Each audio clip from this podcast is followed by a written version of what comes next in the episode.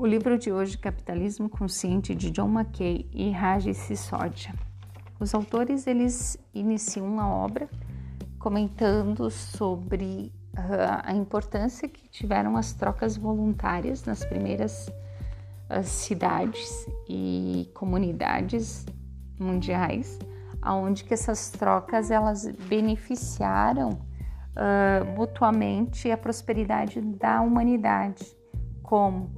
Porque ao realizar essas trocas, as conversas, as necessidades foram sendo vistas e trouxeram uma grande gama de, de produtos, de objetos que precisaram ser desenvolvidos, né?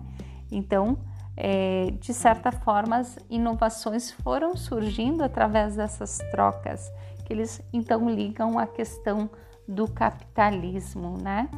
Que podemos ter esse olhar.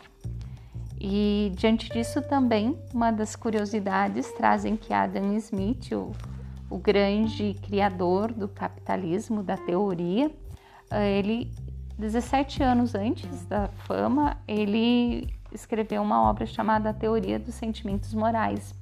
Então, uh, trazendo de uma forma que a relação, o crescimento da sociedade, das pessoas, o desenvolvimento, elas está ligada ao capitalismo.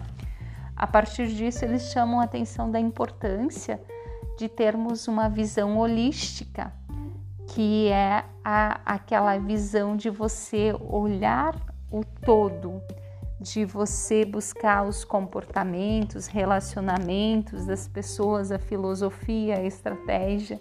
Então eu preciso ter um, um olhar maior, né?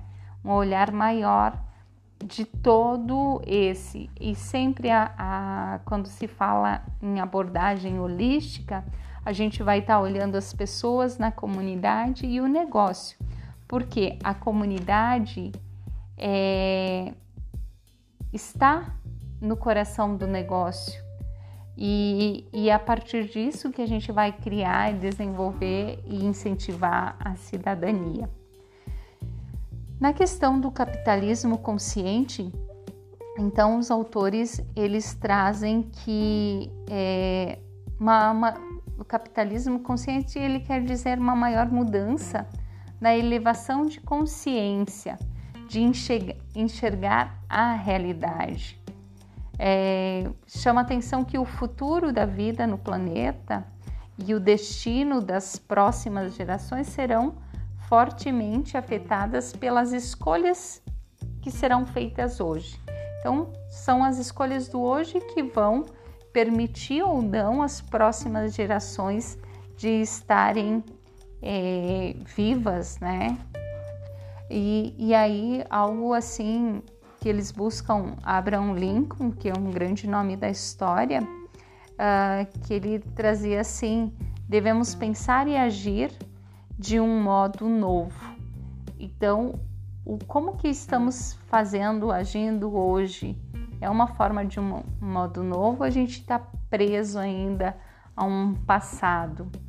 E quando se trata em capitalismo consciente, é pensar no negócio olhando para o propósito das pessoas e do planeta.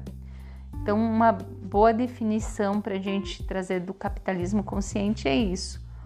A gente vai olhar o negócio, mas a gente vai olhar as pessoas e, ao mesmo tempo, qual é a contribuição que a gente está fazendo para o planeta.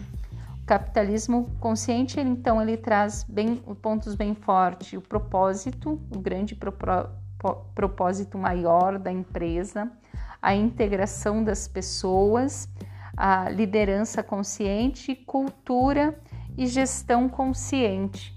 Então, nós precisamos ter uma cultura, né? uma cultura que seja forte, que seja de parcerias no estilo ganha-ganha.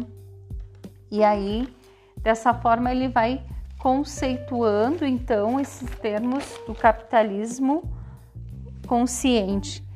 É, quando se tem um propósito forte, se sabe comunicar com clareza e consistência e atrai naturalmente as pessoas. Então, é importante que a gente tenha essa visão que as pessoas precisam reconhecer na marca da empresa qual é o propósito dela, qual é o bem que ela está trazendo. E diante desse capitalismo consciente, os membros das equipes eles ressaltam que estão mais satisfeitos e o trabalho em si é, da empresa é para as pessoas, é, para a sociedade e também, de certa forma, é trazendo impactos sociais e ambientais no decorrer do trabalho diário. Então, assim, é um pequeno spoiler do que o livro traz, muito interessante, eu recomendo.